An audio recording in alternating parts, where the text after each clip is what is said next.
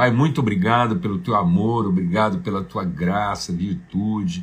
Obrigado pela vida da Elza Cristina, Senhor, sua perseverança, seu empenho em continuar olhando para o Senhor e toda a trajetória de esforço, de empenho, de busca, Senhor, da tua presença, que ela seja fortalecida na sua casa, com seus filhos, ó Pai, seja honrada como filha do Senhor em todas as áreas da sua vida. Obrigado, obrigado pela, pela forma bendita, maravilhosa como o Senhor tem sido consolador e o curador do coração da Elvia. Senhor, obrigado, obrigado mesmo por esse tempo de comunhão, de família, de podermos juntos, ó Deus, caminhar, fortalecendo uns aos outros, encorajando uns aos outros, compartilhando virtude e exercendo, Senhor, a nossa fé em favor uns dos outros, ó Pai, no poderoso nome de Cristo Jesus, o Senhor.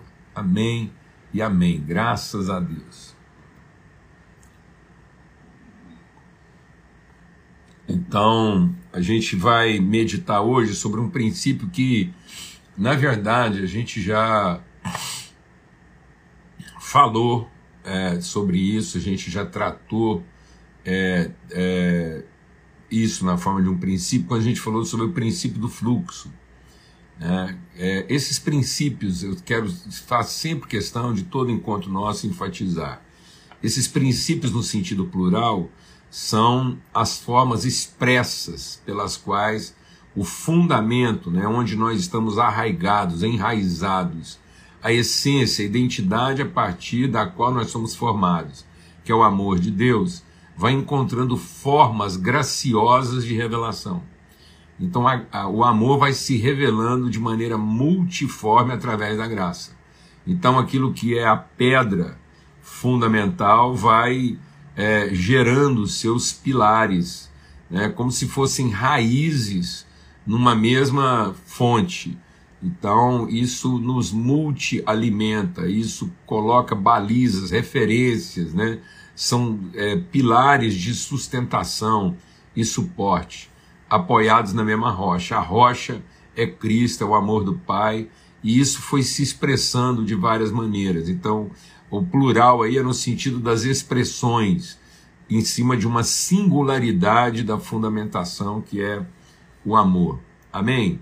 E aí, como a gente falou desse princípio da, do, do fluxo, hoje a gente vai é, quase que colocar um, um, um pilar né, que, é, que, que é originado, mais uma expressão, uma forma de expressão desse amor, dessa fidelidade, que é o princípio da polaridade. O princípio da polaridade. Quero falar um pouco hoje sobre polarização e sobre polaridade, porque isso tem gerado muito equívoco, né? tem gerado muita confusão na mente das pessoas. E minha oração nesses dias tem sido que, ao refletir sobre o princípio, esse princípio da polaridade, a gente possa entender algumas coisas que, se não claras, podem nos confundir. Amém? E para a gente entender esse princípio da polaridade, né, que a polaridade é um princípio ah, sobre o qual Deus edifica, Deus constrói, então Deus ele, ele, ele apoia, né, ele, ele dá suporte, ele dá sustentação através desses princípios. Nós aplicamos esses princípios na nossa relação uns com os outros, para a gente poder ser suporte na vida um do outro. Então tá aqui, ó. João capítulo 1, e aí falando bem sobre princípio mesmo, João capítulo 1 diz assim: No princípio era a palavra, o Verbo, e o Verbo estava com Deus, e o Verbo era Deus. Ele estava com Deus no princípio. Agora vamos ver como é que essa palavra é definida. Como é que ela é, o que que é essa, essa voz de Deus? O que que é essa inflexão que move o Espírito de Deus e esse movimento do Espírito de Deus gera voz. E essa, essa voz é uma voz de revelação, é uma palavra. Então o movimento do Espírito Santo tem que gerar revelação, palavra. Então por isso que é encher-vos do Espírito falando. Então para me encher outro irmão com o mesmo espírito que está sobre mim, eu tenho que romper E esse é um romper de que faz vibrar, que faz movimentar para que esse, esse movimento gere o som da voz, uma palavra. Então é um conhecimento íntimo, é uma interioridade, é uma consciência de si próprio, é uma consciência do que somos, é, né, do que Deus é, Deus é. Então essa consciência de quem ele é se movimenta no sentido de gerar conhecimento a alguém que é absolutamente ignorante a respeito de quem ele é. Então esse movimento do pleno conhecimento à plena ignorância é, gera uma voz. E essa voz é a palavra de Deus. Então enchei-vos falando, se movimentando em favor daquele que não conhece. Por isso que é CRI, consciência, convicção. Por isso falei, testemunho, movimento, fluxo. Amém? Então, e ele estava com Deus. Todas as coisas foram feitas por intermédio dele, sem nele nada do que existe teria sido feito. E como é que Deus criou isso? Falando. Então, todas as coisas visíveis foram feitas a partir das invisíveis, pelo movimento da voz de Deus, o movimento do Espírito de Deus que gerou voz, a palavra. Nele estava a vida e a vida era a luz dos homens. Vamos começar a entender isso. Quando Jesus fala que a vida era a luz dos homens, e que conceito? Não é o conceito da vida preservada, não é o conceito da vida protegida, não é o conceito da vida mantida. É o conceito da vida compartilhada, a vida em movimento na direção daquele que não tem vida. Então, é uma fonte de águas que jorra. Então, por isso que Jesus diz: a vida está em mim. Ninguém a tira de mim. Ninguém pode tirar a vida. As pessoas podem interromper a existência. A palavra de Deus diz assim: olha, você pode ter medo de quem tem ah, o poder de interromper a existência, mas ninguém tem o poder de interromper a vida. Aquele que está em Cristo vive e ele já ressuscitou e ele, a vida não pode ser tirada. Então Jesus diz: Eu estou no Pai o, o Pai está em mim, a vida está em mim, ninguém a tira de mim, mas eu espontaneamente a dou. Essa espontaneidade é uma inflexão, é um movimento diretivo de Deus no sentido da vida ser vida que ilumina na medida em que ela é concedida. A vida só é luz de vida e a luz só é para a vida quando ela se implica esse movimento, essa entrega espontânea. E ele diz: E é a vida que estava em mim, que eu espontaneamente a dou, é a luz dos homens. A luz brilha nas trevas, e as trevas não podem prevalecer contra a luz. As trevas não têm poder de interromper a luz. E aí ele diz assim, ó, é, no versículo 9: Estava chegando ao mundo a verdadeira luz que ilumina todos os homens. Então a luz não ilumina alguns homens, ilumina todos os homens, porque a luz brilha nas trevas. E as trevas não podem resistir à luz. Amém? Porque a luz é de outra natureza. A treva não é, é, é a treva não é contrária no sentido de quem pode resistir à luz. A treva é a ausência de luz. Uma vez que a luz brilha, as trevas não podem resistir. Amém? Então, o Evangelho de João é o, é o livro de Gênesis revelado. Então, o livro de Gênesis ele é a história contada da criação no seu sentido infantil, no seu sentido primário no seu sentido legal, quando a palavra de Deus diz assim: disse Deus, haja luz. Então tudo foi criado a partir desse movimento de Deus de querer se dar a conhecer. Amém? E esse movimento de Deus gerou luz. Então, ele, por que, que ele estava desde o princípio com Deus? Porque ele é a própria plenitude do que Deus sabe de si mesmo. Mas aí, quando Deus quer revelar e compartilhar sua semelhança, ele gera esse movimento. Seguinte, para que haja esse movimento de luz, é necessário que haja polaridade. positivo e negativo. Então, a polaridade não traduz é, uma. não traduz universos distintos.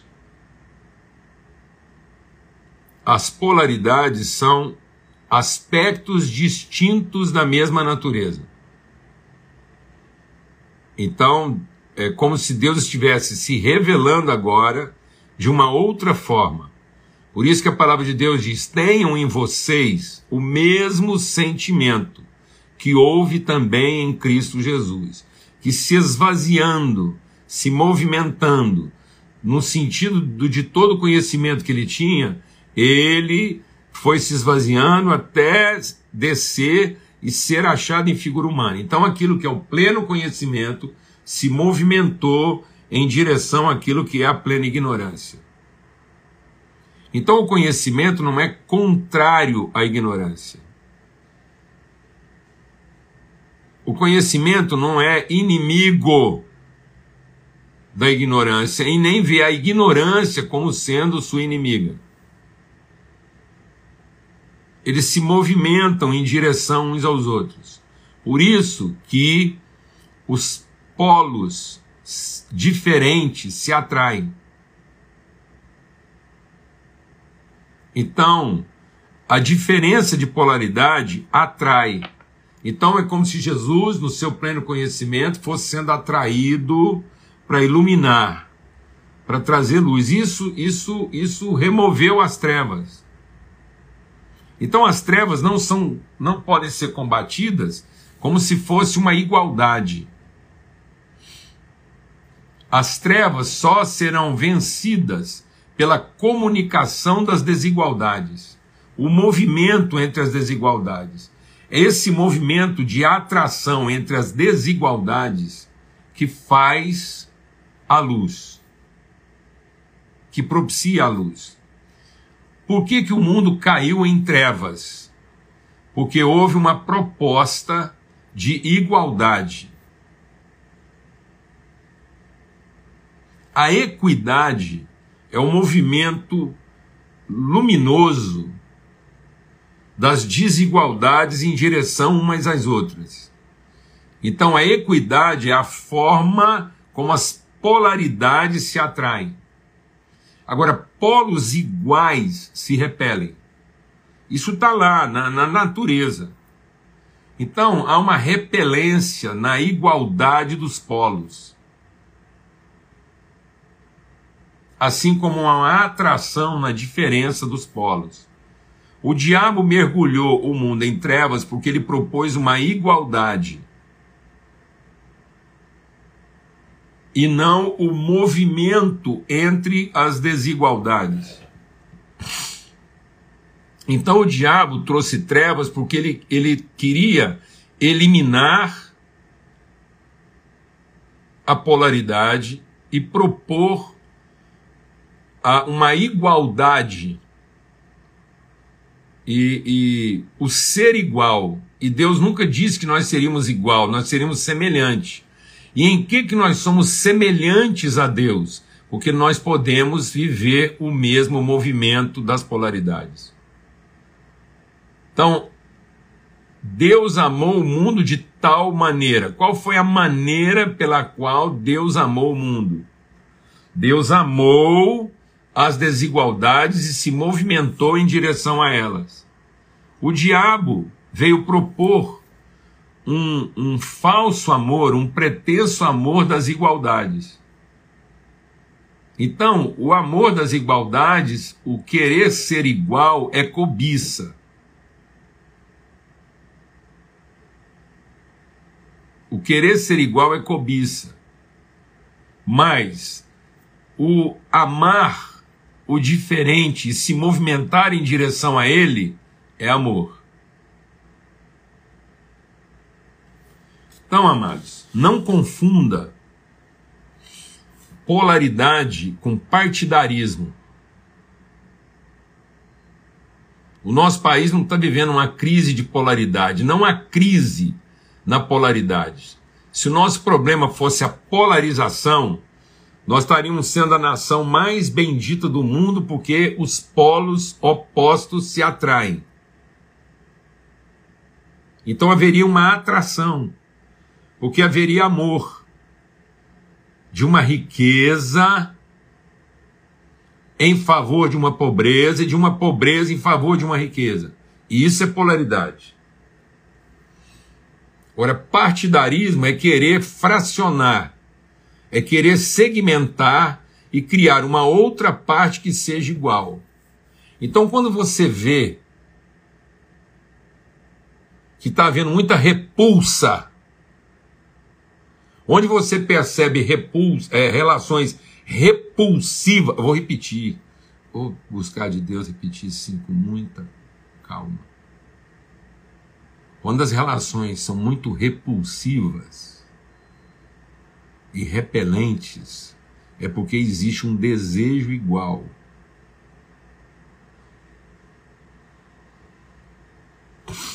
Então, cuidado. Porque às vezes o que nós estamos vendo nesse país são formas distintas de revelar o mesmo desejo. Pessoas que estão falando de maneira distinta a respeito da mesma coisa. Isso é partidarismo. O partidarismo secciona. O partidarismo fraciona. O partidarismo divide. O partidarismo se opõe. A polaridade atrai. Então, quando eu tenho uma determinada riqueza e procuro viver só com os meus iguais em riqueza, isso é partidarismo. Mas quando eu entendo o propósito da minha riqueza em favor de alguma pobreza, isso é polaridade. O Brasil não está vivendo uma crise de polaridade, porque na polaridade não há crise. Na polaridade há luz. O Brasil está vivendo uma crise de partidarismo. O Brasil não está vivendo uma crise política, porque a política representa o convívio pacífico das polaridades. O polis é em favor do povo. O polis é em favor do movimento. A gestão política são aqueles que se movimentam em favor das diferenças e, e, e, se, e entregam espontaneamente suas riquezas em favor dos seus diferentes. Mas toda vez que a gente enfia o partidarismo como uma coisa que possa significar a política, então nós não estamos vivendo uma crise política partidária, nós estamos vivendo um partidarismo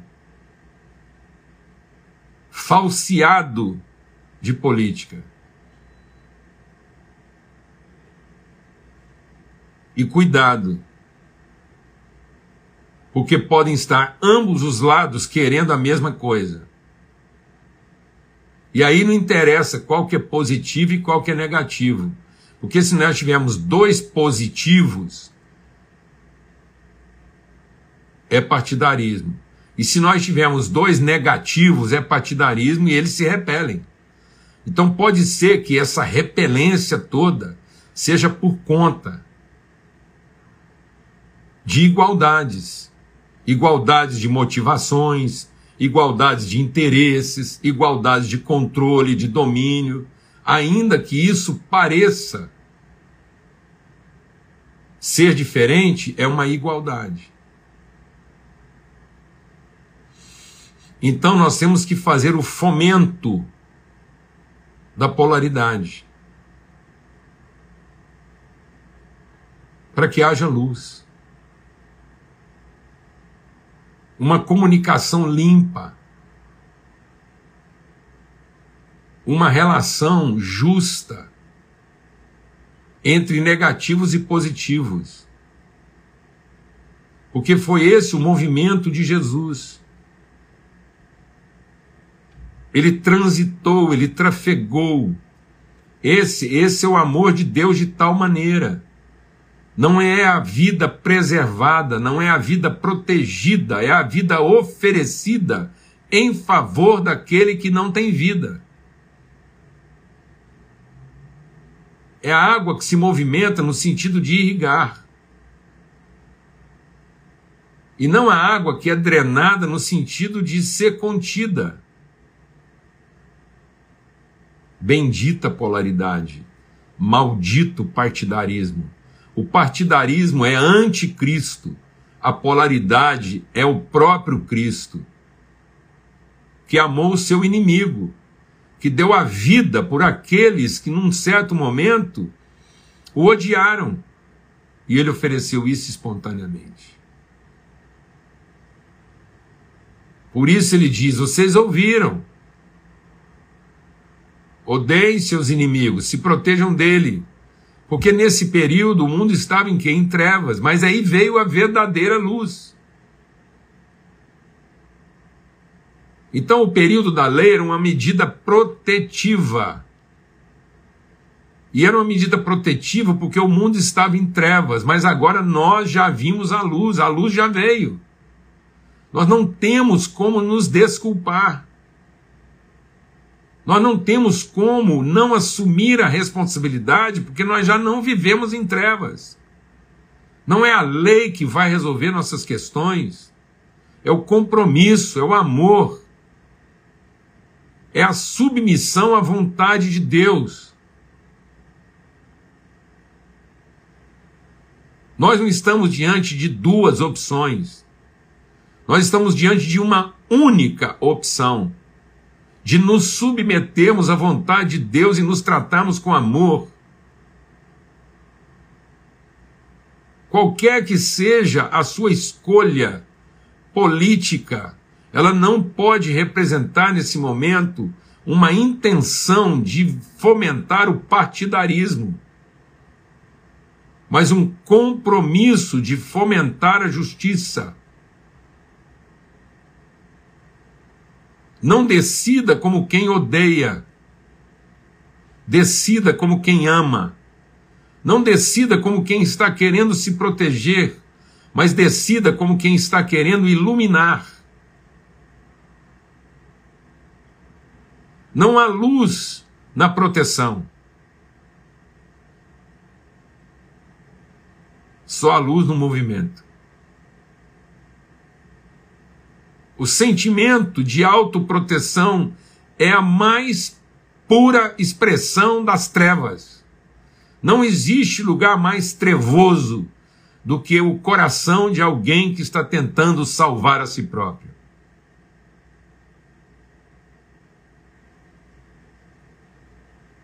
Que não vê o outro como irmão na responsabilidade de amá-lo e trafegar na direção dele e ser luz em nome de Cristo Jesus, Senhor. Não há luz sem polaridade. E só há trevas no partidarismo. Em nome de Cristo Jesus, o Senhor. Uma boa semana. Com ousadia. Com compromisso com responsabilidade e com ânimo. Forte abraço a todos, fiquem em paz.